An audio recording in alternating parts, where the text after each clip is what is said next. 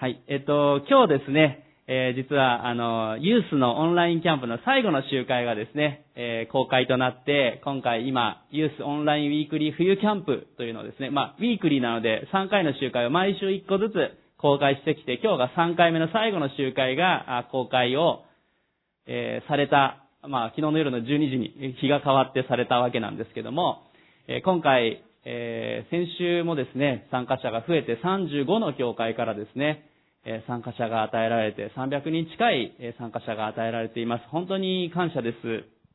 まあ私たちの教会、単立の教会ですけれども、本当に様々な同じえフェローシップに入っているえ教会、またそうでないいろんな教団教派の教会も一緒に参加してくださっています。えまあ特徴的なのは本当にある意味地方のまあ、ある意味田舎の方のユースが少ない教会からのですね、参加が多いんですね。一人ですとか、5人ぐらい。5人以下ですかね。そういう教会で、教会ごとに集って一緒に見てくださったり、各自で自宅で見てくださったりしています。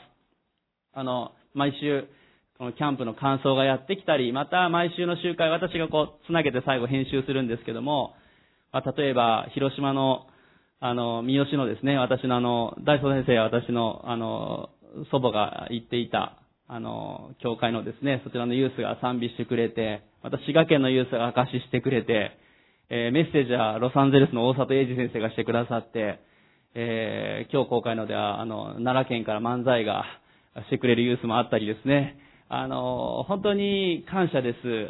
あの、全国がこう、オンラインで繋がってという恵みが、あ今回のキャンプでもあって、えーまた岐阜のユースたちもよく、あの、賛美であったり、司会であったり、様々な奉仕をしてくださって、本当に素晴らしい、えー機会になっていることを、当に感謝だな、ということを思います。えー多くの皆さんのお祈りに支えられているなということを私自身も、あの、感じてえいます。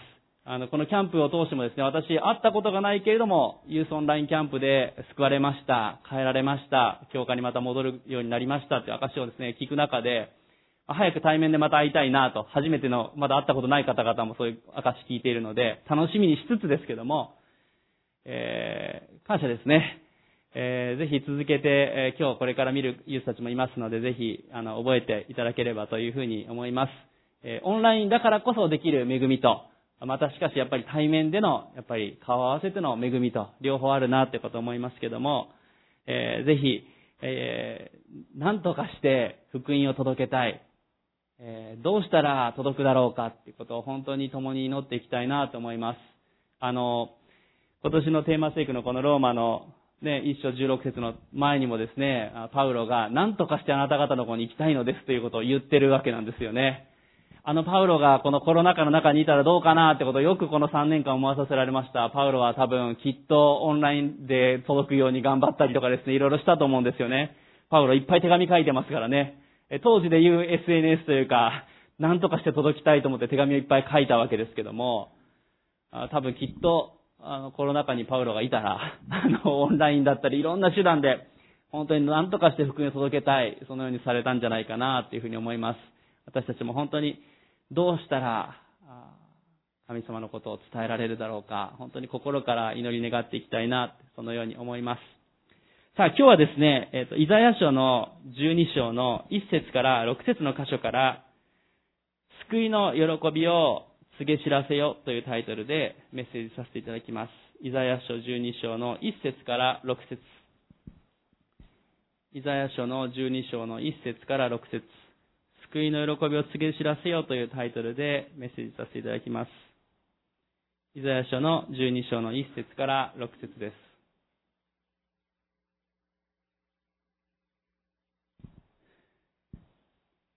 イザヤ書12章の1節から6節お読みします。その日あなたは言う、主を感謝します。あなたは私に怒られたのに、あなたの怒りは去り、私を慰めてくださったからです。見よ、神は私の救い。私は信頼して恐れない。やは、主は私の力、私の褒め歌。私のために救いとなられた。あなた方は喜びながら水を汲む、救いの泉から。その日あなた方は言う、主に感謝せよ、その皆を呼び求めよ、その宮沢を諸々の民の中に知らせよ。皆が崇められていることを語り継げよ。主を褒め歌え。主は素晴らしいことをされた。これを全地に知らせよ。シオンに住む者よ、大声を上げて喜び歌え。イスラエルの聖なる方はあなた方の、あなたの中におられる大いなる方。アメン。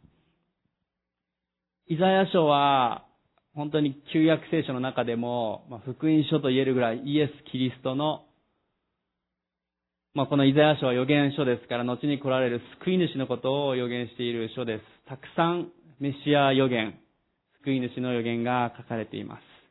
このちょうどイザヤ書の1章から11章の前までのところというのは、しかし、まず最初に、このイスラエルの民の裁きについて、えー、書いてあるんですね。まあ、当時このイザヤの時代というのは、北イスラエル王国と南ユダ王国に国が分かれ、アッシリアに、そして後にバビロンに、バビロン帝国から攻撃をされていた時代です。イスラエルの民は何度も悔い改めに預言者たちが声を上げた、主が言葉を送られたけれども、しかし、なかなか悔い改めない。まあ、悔い改めたと思ったらまた落ちてしまったりの繰り返しの中で、北王国が滅ぼされていき、このイザヤ書のこの12章のこの時にはまだユダ王国は残っていました。王が頑張っていた時期でもありますけども、しかしこの後で国が滅ぼされていく。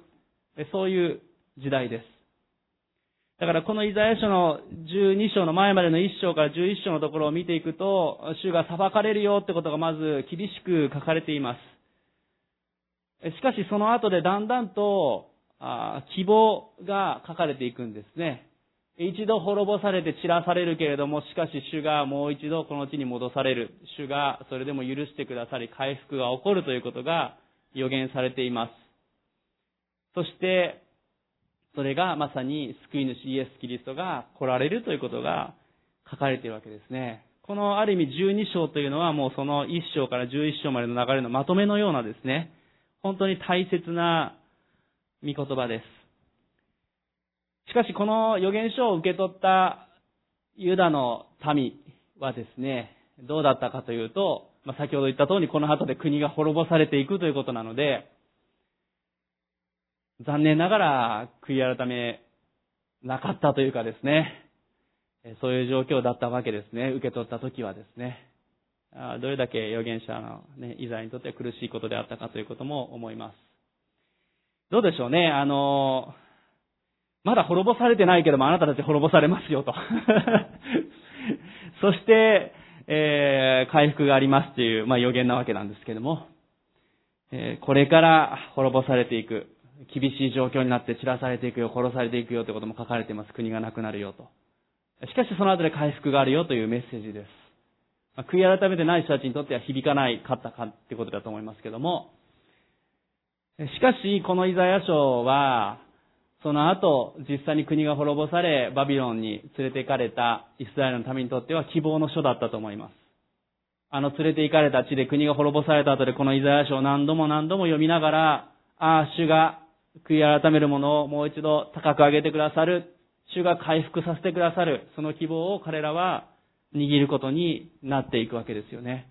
もちろん私たちも今日、それを感謝したいと思います。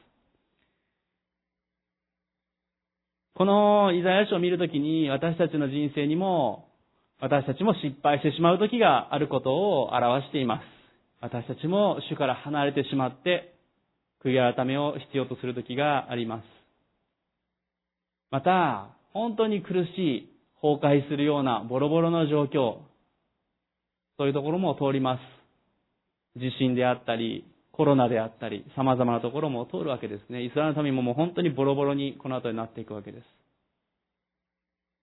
しかし同時に聖書は、主にあって私たちには希望があるということを、私たちに対して励ましとして与えてくださっています。このイザヤ書の御言葉は私たちにも今日響く言葉だということを思わされます。イザヤ書の12章の一節を見ると、こう書いてあります。その日あなたは言う、主を感謝します。あなたは私に怒られたのに、あなたの怒りは去り、私を慰めてくださったからです。主は罪には厳しい方です。主は聖なる方、正しい方ですから、何が正しくて、何が罪であるか、まさに旧約聖書の立法のところも含めて書いてあるわけですね。私たちもある意味分かっています。何が罪であるのか、何が正しくないことか。しかし私たちは、生まれつき罪のないものはありません。私たちは弱いものです。そしてその罪に対しては主は厳しいですね。あなたは私に怒られたのにと書いてある通りです。しかし、この後で、あなたの怒りあさり私を慰めてくださったからですと。二節を見ると、見よ、神は私の救い、私は信頼して恐れない、ヤハ、主私の力、私の褒め歌、私のために救いとなられた。まあ、このヤハというのはヤハウェイの、えー、ね、略でヤハと書いてありますけれども、二節の最初、見よ、神は私の救いって書いてあるんですね。この私の救い。これは、ヘブル語で言うと、まあ、イエシュアなわけですね。イエユシュア。まさにこれはイエス・キリストのイエスという名前は、ここから来ているわけですね。私の救い、救い主。ね、見よ神は、まあ、イエスというかイエシュア、私の救いであるということが書いてあります。このイザヤ書全体にもこの後も書いてありますが、この私の救い、それは、イザヤ書の700年後ぐらいに来られる、この救い主イエス・キリストのことを予言して言ってるわけですね。私たちは罪がある。失敗する者、弱い者である。しかし、救い主イエス・キリストが来てくださり、私たちの罪をあがなってくださる。ただし私たちはしっかりと悔い改めて、この救い主を受け入れる必要があります。ああ、イエス様来てくださったからもう何もしなくても救われたというわけではありません。私たちが自分の罪を悔い改めるということは必要です。その上でイエス・キリストを信じますと。信じていくわけですね。ここにおられる多くの皆さんはもうすでにイエス・キリストを信じておられることと思います。またもしかしてまだ信じておられないという方おられたら、今日信じることができます。しかし信じた後も私たち罪を犯してしまうこともあります。その時また悔い改める必要あります。ある意味こう向きを修正していくということですね。イエス・キリストは私たちの罪をあがなうために、私たちを救い出すために来てくださったってことです。これは素晴らしい知らせです。今日皆さんにお伝えしたい一つ目のポイントそれは、イエス・キリストが罪からの救い主であるということです。イエス・キリストが罪からの救い主であるということです。まさに今罪を犯していっている神様の前にまだ悔い改めていないイスラエルの民に対してこのイザヤ書が書かれているということを考えるときに、それでもなおあなたたちを罪から救い出して神の子を送るよと、救いの道を与えるよと言われているこの父なる神の愛を本当に感謝したいと思います。未だ悔い改めなくて、しかもこの後で国が滅ぼされていく。さっさと悔い改めたらいいのにと思うかもしれません。しかし、ある意味私たちも同じかもしれません。救いのチャンスはあるけれども、そのチャンスをいつ掴むかということ でもあるかもしれませんね。主は、本当に、この、カタクナであったり、ボロボロの状況の民に対して、しかしこのメシア予言を与えられたわけです。イエス様は、罪人である私たちを救うために来てくださった。この方を信じる者は滅ぼされることなく永遠の命を得ることができる。感謝ですね。それが福音です。見よ、神は私の救い。感謝ですね。まあ、あるお話をしたいと思います。ある裁判官のお話です。まあ、この裁判官は双子の兄弟だったんですね。えー、そしてお兄さんの方が裁判官をしていました。まあ、ある日このお兄さんの方の裁判官が裁判を、えー、裁くためにですね、法廷にいました。え、そうすると重罪人が連れて来られたそうです。見るとその重罪人はなんと自分の双子の弟だったわけですね。えー、そして弟の方も裁判官である兄に気づくわけです。そして犯人であった弟の方はですね、心から悔い改めて何とか私を許してほしいと裁判官である兄に向かって訴えかけます。しかし、兄としては裁判官ですから、正しく罪を裁くわけですね。そして、その裁きというのは、牢屋に一晩入れられて、翌朝に殺されるというかね、えー、死刑が執行されるという、まあ、少し前の話ですからね、今の日本だとそんな翌日に殺されるとかそういうことはないですけども、死刑が執行されるということが決まりました。まあ、この死刑が決まった犯人の弟の方はですね、一晩中、明日自分がもう殺されると分かってますから、もう死の恐れと、がっかりした気持ちと苦しさで寝れなくて一晩中明かしていた。ところが夜中に急にある人物がやってくるわけです。それは双子の兄だったんですね。裁判官の兄ですね。兄がやってきて、そして、弟に言いました。私は裁判官であるので法律を守らないといけない。だから正しく裁かないといけない。だから、あなたを死刑に処すしかなかった。でも今、ここに来たのは兄として来たと。えー、私の着ている服を渡すから、この服を着て、外に出て行きなさいって。できる限り遠くへ行って、そこで新しく人生を出発しなさいと。この死刑が執行されるはずの弟に服を渡して行かせるわけですね。双子ですからね、あの、牢屋の、その、バンシェルたちも分からずに行くわけですよ。えそして翌朝、あ弟は、弟はそのまま逃げていってですね、そして翌朝、あこの裁判官であったお兄さんはですね、弟の代わりに死刑が執行されるわけですね。この兄が弟の着ていた服を着て牢獄の中で彼は死んでいきました。そしてそれから2日経ってから町の人たちはそれを知り、そして人々は感動したというお話ですね。まあ、実際にあったお話ですけども、ねえ、まあ、双子の兄弟のお話ですけれども、しかしこの話はですね、まさにイエス様と私たちのことを表しているなと思いますね。私たちが死ぬべきである。私たちの罪からの来る報酬は死なわけです。神様は私たちを裁くしかない。本当は罪あるものですから、私たちのある意味、本当の宣告は死刑なわけです。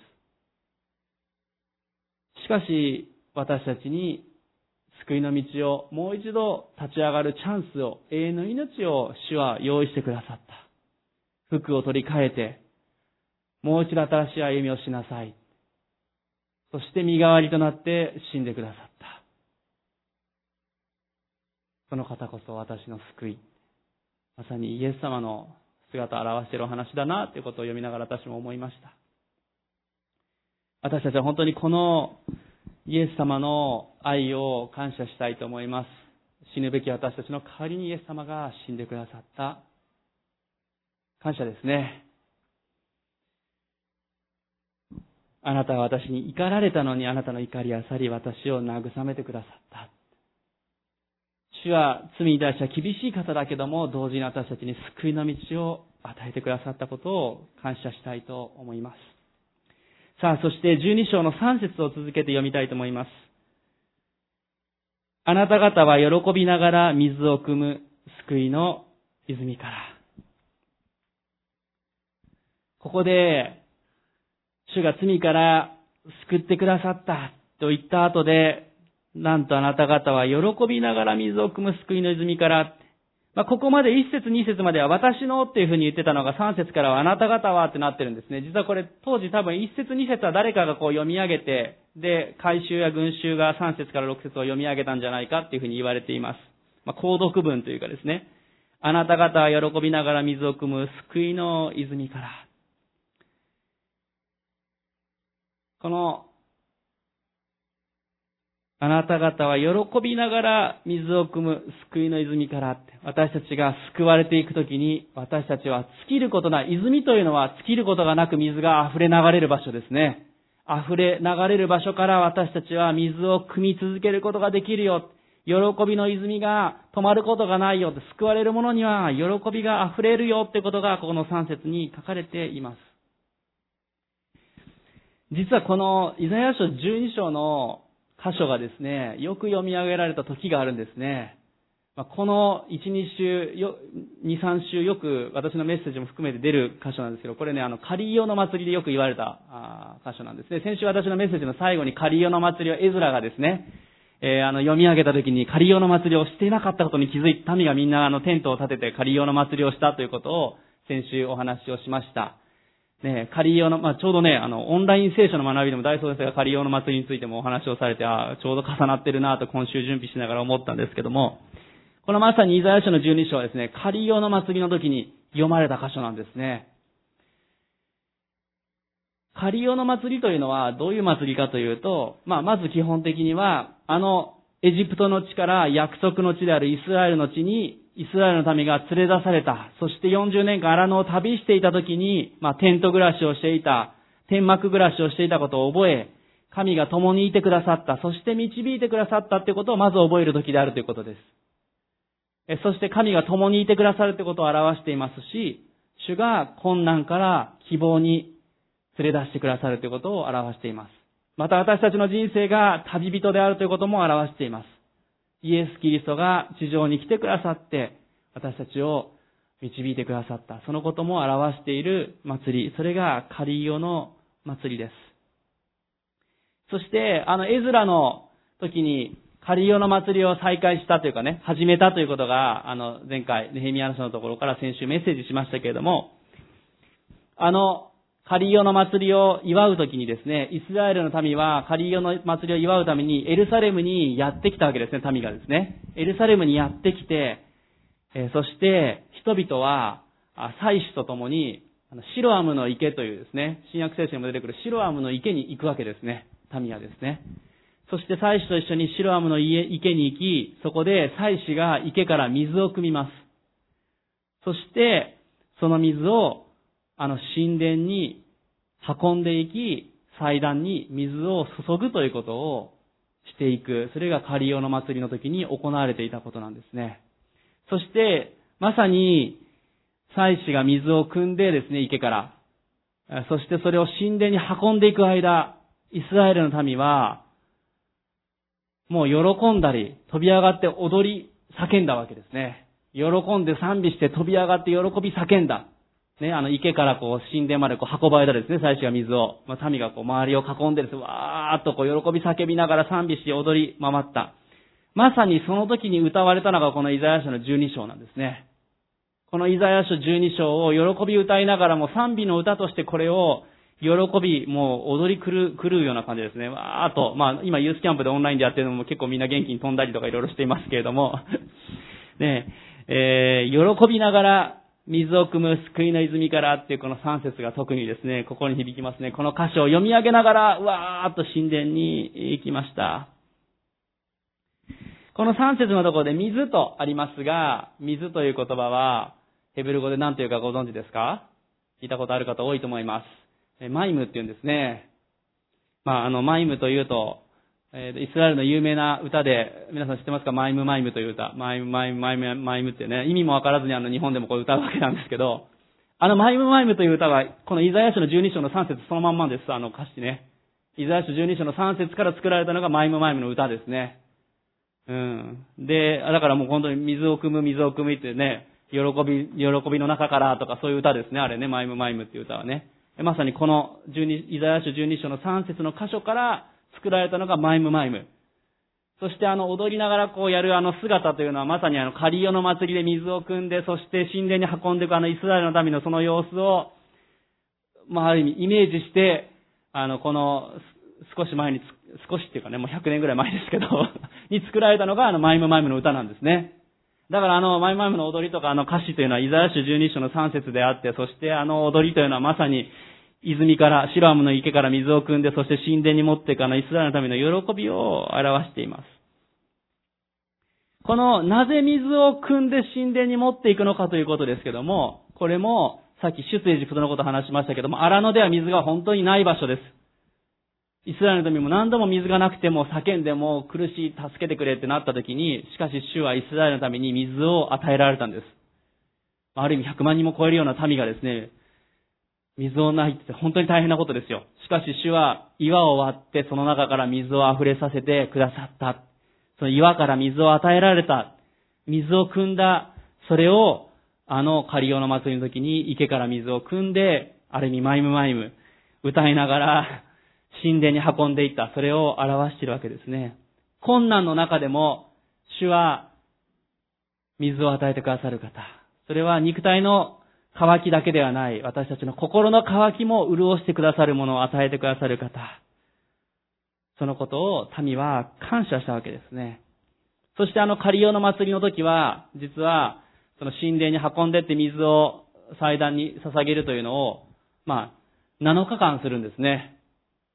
えー、まあ、ちなみに最初の6日間は、えー、祭壇の周りを一周回って祭司がですね、水を祭壇に捧げたわけですけども、7日目は、エリコの城壁と同じように7周回って水を捧げました。そして翌日の日に回収がある意味集まって聖なる集会、清めの集会をしていったということが言われています。このイザヤ書12章の3節あなた方は喜びながら水を汲む救いの泉から、これはただ荒野で水を汲んでイスラエル民が癒されたことを、潤されたことを表しているだけではないことを私たちもよくもうわかると思います。この救いの泉は何を表しているでしょうか大体、あのね、ちょっとこういう質問すると、下を向かれる方もたまにあるかもしれない。あの、自信持ってください。これイエス様ですね。イエス・キリストが予言されたわけですね。イエス・キリストこそが、この救いの泉です。あなた方は喜びながら水を汲む救いの泉から。イエス・キリストは私たちの心を潤し、私たちに喜びを満たしてくださる方です。何か挟んでいただいて、ヨハネの福音書の7章、37節から39節を開いていただきたいと思います。ヨハネの7章の37節から39節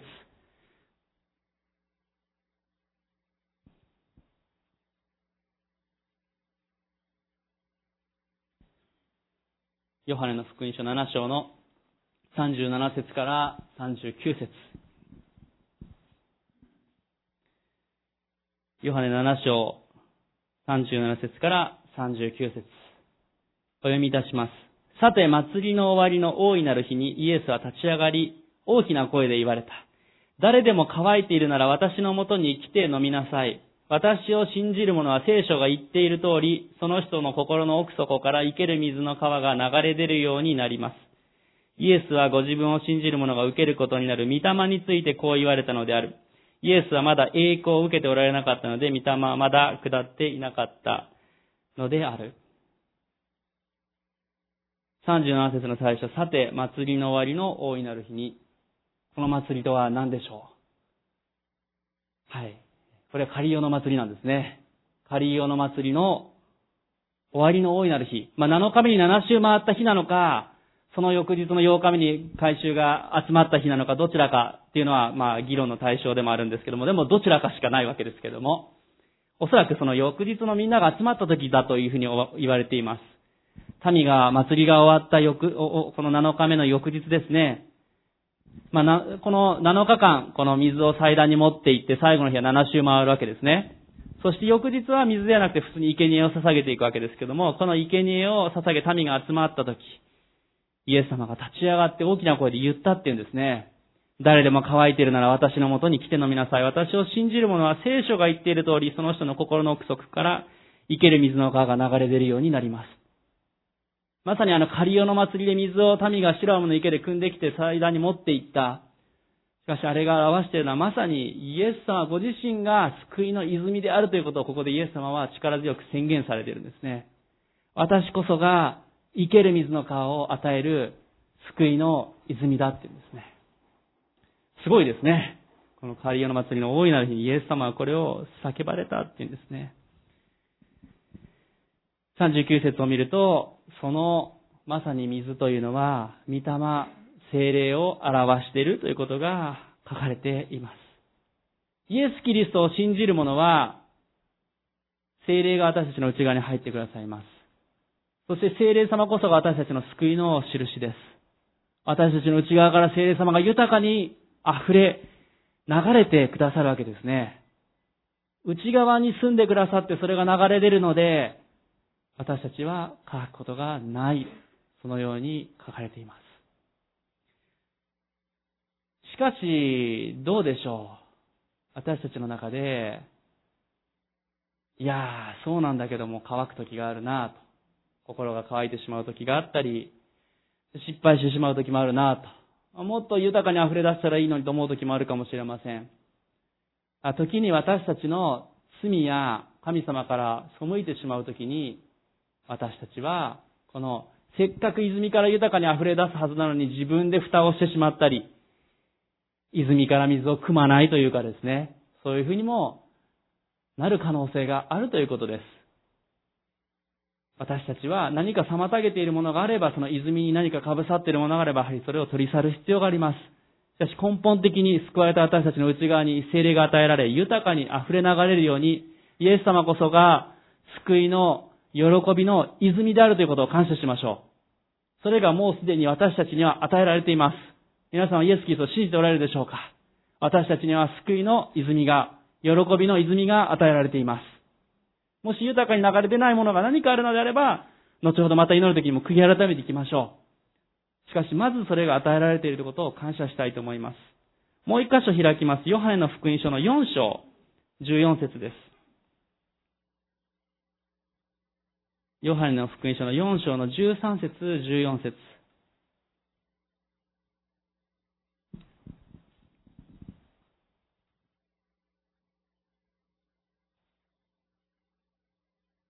ヨハネの福音書の4章の13節、14節。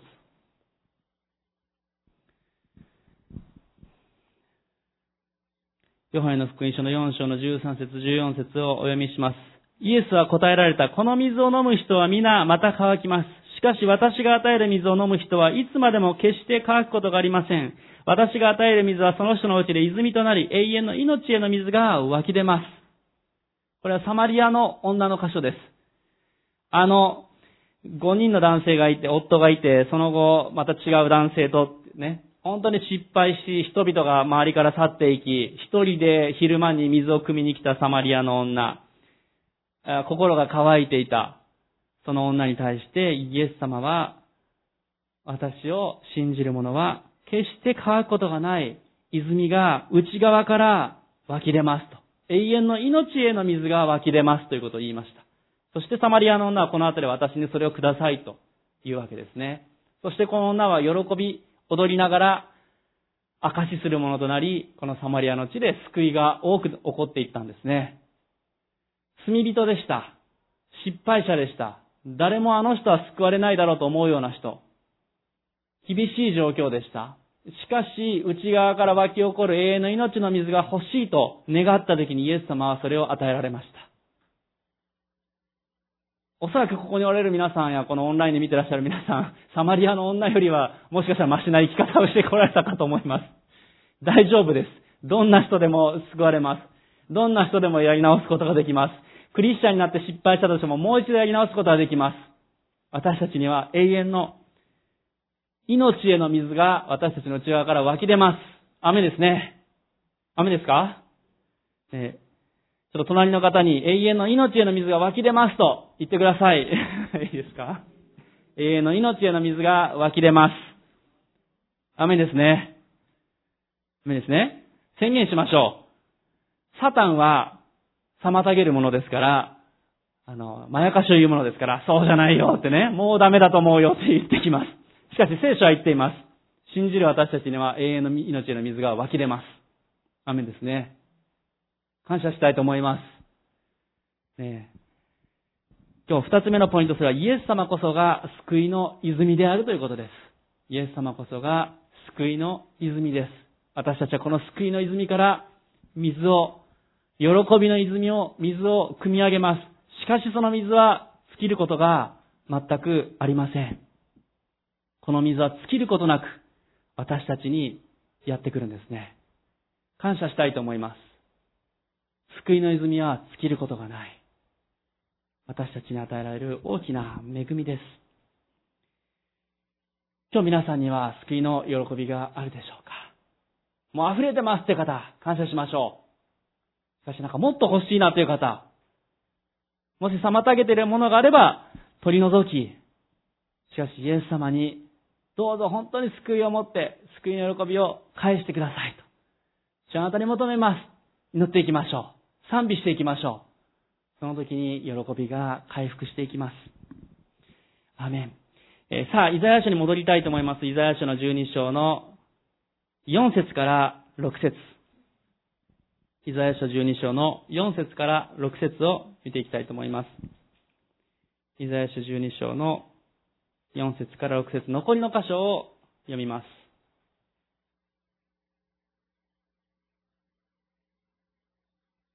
イザヤ書12章の4節から6節をお読みいたします。その日、あなた方は言う、主に感謝せよ。その皆を呼び求めよ。その宮沢を諸々の民の中に知らせよ。皆が崇められていることを語り継げよ。主を褒め歌え。主は素晴らしいことをされた。これを全地に知らせよ。シオンに住む者よ、大声を上げて喜び歌え。イスラエルの聖なる方はあなたの中におられる大いなる方。アメこのその日というのが一節にもありましたし、この四節にもかかっています。ある意味その日というのは、二パターンあるんですね。一つは、このイザヤ書の書かれた700年後に来られるイエス・キリストが来られたまさにあの、救いがもたらされたその日。そしてもう一つ私たちは知っています。イエス・キリストが再び来られる再臨の時、完全な平和がこの地に与えられる新天新地が起こされるその日。両方あるんですね。私たちはその日とその日のある意味、間を生きているわけです。しかし、この4節から6節のこのその日というのはまさに、今日の私たちも言えることだということです。私たちは、4節を見ると、3つのことが書かれています。1つ、主に感謝せよ。私たちは救われているものとして主に感謝していきましょう。雨ですか？感謝するときに喜びがやってきます。いつも喜んでいなさい。絶えず祈りなさい。すべてのことについて感謝しなさい。感謝するときに私たちに喜びがやってきます。感謝されるだけでも嬉しいですよね、私たちね。え何かしたのに何も感謝されなかったらがっかりしますけどね。私たちは感謝するときに喜びが、感謝する側もされる側も喜びます。救いの喜びを感謝しましょう。二つ目、その皆を呼び求めよう。イエス・キリストの皆を呼び求めていきましょう。どうでしょう？日曜日以外で皆さんイエス・キリストを呼び求めておられるでしょうか？御言葉を開いておられるでしょうか？御言葉を読み、祈っていきましょう。この主を呼び求めるっていうのはある意味主を礼拝する、主を崇めるということも表しています。主を日々覚えて、御言葉を読んで祈っていく、主の皆を呼び求め続けるものでありたい、そのように思います。そして三つ目、その宮沢を諸々の民の中に知らせよ。救われた者、救いの泉から水を汲む者は感謝するものである。主の皆を呼び求めるものである。そして三つ目は、その喜びを告げ知らせるものであるということです。それが救われた者の姿、救いの泉が内側から湧き起こる者の姿だっていうんですね。聖書に書かれているあの、この救われて変えられた人たち、あの、サマリアのももそうですが、みんなそうですよね。感謝する者、主の皆を呼び求める者、そして告げ知らせる者なんですね。私たち救われたもの、こういう姿がある意味本来自然に起こっていく、そして私たち自身がそうありたい、そう願う姿であります。その宮沢を諸々の民の中に知らせよう。皆が崇められていることを語り継げよう。まあ、最初にこれを受け取ったのは確かにイスラエルの民です。イザヤ書ね、これ対象は最初そうでした。しかし、諸々の民の中に告げ知らせよう。そして、今日日本人である私たちにまで福音がやってきたんですよね。そして私たちは神の民として、この救いの喜びを、福音を告げ知らせるものと、もうすでにされています。素晴らしいですね。感謝です。まあ、福音という言葉のギリシャ語、ちょうどね、今回キャンプも福音がテーマですね。福音の力って、まあ、うちの教会の今年のテーマテイクと被せてしまってあれなんですけども、キャンプももともと、ね、パワーオブザゴスペル、救いのね、力、力っていうね、福音の力というタイトルで、あの、大里英二先生にメッセージしていってもらってますけれども、福音というのは、良き知らせ、グッドニュースだ、ね。そしてもう一つは、勝利や喜びの知らせを告げ知らせるという意味があるんですね。ギリシャ語でエヴァンゲリオン、ね。なんかちょっとアニメとかのタイトルにもなったりしててちょっと紛らわしいんですけども、エヴァンゲリオン。それは、勝利の知らせ、喜びの知らせという意味があります。それを告げるという意味が、このエヴァンゲリオンの意味です。まあ、この同じギリシャ語がどういう時に使われたかというと、皆さんあの、マラソンの期限になったの知ってますか？マラソンの期限、42.195キロのマラソンの期限となったのは、あの、ギリシャ軍とペルシャ軍が、あの、マラトンという場所でね、マラソンの期限で、マラトンという場所で戦いをして、本当は不利で負けるはずだったギリシャが、なんとペルシャに打ち勝ったんですよ。まあ、あの、世界史の教科書にも出てくるマラトンの戦いってあるんですけどね。それで勝った、あ兵士がですね、もう一生懸命あのもう震えてるあの自分の街のアテネの街にですね、42.195キロ走っていって、勝ったぞともう武器をつけてものすごい全速力で走り続けて、そしてアテネの街で勝ったぞと叫んで息絶えたってね。息絶えなくてもと思う時もありますけども、息絶えたと。まあそれが大体42.195キロだったっていうのを覚えて、あの、マラソンというのが起源だとされています。そしてあの時に知らせた、良き知らせを告げた兵士というのはエヴァンゲリオンを伝えたっていうふうにあの、歴史書にも書かれてるんですね。勝利の知らせ、喜びの知らせ、逆転勝利の知らせ、それがエヴァンゲリオンです。そして同じ言葉が使われているのが福音なわけですね。私たちのここにも書いてある通り、私はこの救いの知らせを、勝利の知らせを、逆転勝利の知らせを恥としません。それは信じるすべての人に救いをもたらす神の力です。滅びるはずの者が永遠の命を得ることができる。死ぬはずの者が死なずに天に行くことができる。感謝ですね。逆転勝利のありえない喜びの勝利の知らせなわけですね。それが福音です。私たちはその喜びが与えられている。だから言わずにはおられない。それが救われた者の姿だ書いてあるんですね。今日三つ目の皆さんにお伝えしたいこと、それは救いの喜びを告げ知らせるってことです。救いの喜びを告げ知らせる。まあ今日のメッセージのタイトルなわけですけども、救いの喜びを告げ知らせるが三つ目のポイントです。まあ、ある一つのお話をしたいと思いますが、あの、クリスチャンの有名なお医者さんで少し前に、数年前に召された、あの、日野原先生ってご存知だと思います。クリスチャンのお医者さんで、あの、大学の院長もされて、まあね、たくさん本書かれてますね。あ100歳を超えてもお元気でしたけど、105歳で亡くなられましたけども、あの日野原先生は京都大学の医学部を出られた、京都大学の医学部で学ばれた先生ですけども、あの先生はですね、えー、京都大学医学部を受験して、合格発表の日、まあちょっと今受験の時期なんでなんかそういう話するのもどうしようかと迷いましたけども、合格発表の日ですね、発表が、あまあ、張り出されるわけですね、当時ですからね、古い昔の時代です。張り出されるのを見にさあ行こうと思って家を出ようとした時に友人から電話がかかってくるんですね。あの、その友人は同じ京都大学医学部を受ける友人で、なぜか日野原先生のその受験番号を知ってたわけですよ。電話かけてきてですね、喜びの知らせだといいわけなんですが、いや、名前出てなかったよってね、番号が出てなかったよっていう 悪い知らせをこの友人は、おせっかいの友人だなと思いますけどね。かけてきたっていうんですね。で、日野原先生はすごい自信があったので、もうがっかりして人生で一番絶望したっていうね。えー、絶望の中でも本当にがっかりして落ち込んだっていうんですね。まあ、ところが、しばらくして、まあ多分数日してかもしれません。えー、電話がかかってきました。えー、それは京都大学からだったんですね。えー、どうして合格してるのに手続きに来ないんですかっていう 電話だったっていうんですね。まあ、なんと京都大学の医学部には2つコースがあって、日野原先生が受けてない方のコースの合格発表の方をその友人は見てたっていうんですね。もう片方の方には名前が、名前とか番号がちゃんと出てたらしいです。あの、日野原先生が受けた方のね。まあ、この京都大学からかかってきた電話は、まさに本当に喜びの知らせだったわけですね。もう人生で一番天にも昇るほど喜びだったというふうに彼は書き残しておられますけども、絶望の知らせから喜びの知らせに変わったわけですね。面白いなと思いますけどもね、えー、がっかりしていた気持ちが深かった分、それを覆す事実に向き合った時にも天にも昇るような心地だったって まあ、そうだろうなと思いますね。もうダメだと思ったところからの逆転勝利ですね。喜びです。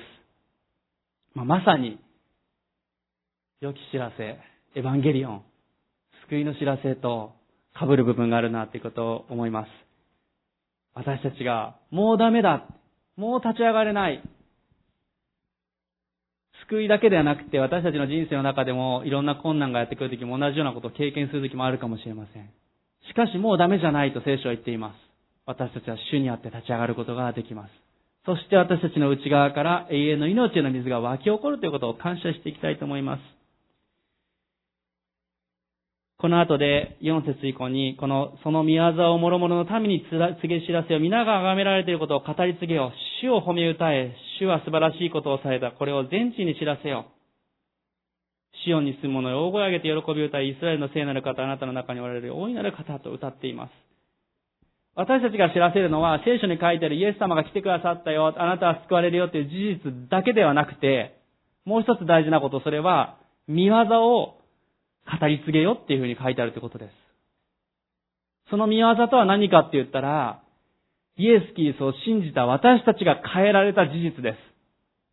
主が私たちに対してしてくださった見業を語り継げていきましょう。証をしましょうとよく教会でも言います。それは何かというと、救われる前の私がイエス・キリストに出会い、そして変えられたということです。それが証です。主の宮座というのは救われる前の罪深い私がそれでもなおイエス・キリストに出会い、変えられ救われた。それが主の御業です。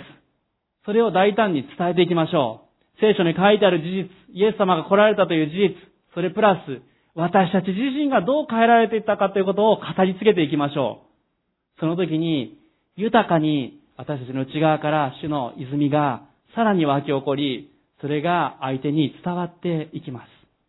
私たちの家族や友人にまあ、なぜ、ね、キリスト教の葬儀で喜びが湧き起こる、楽しそうにやるんですかってね、もちろん悲しみとともに天での再会の喜びが葬儀の中であります。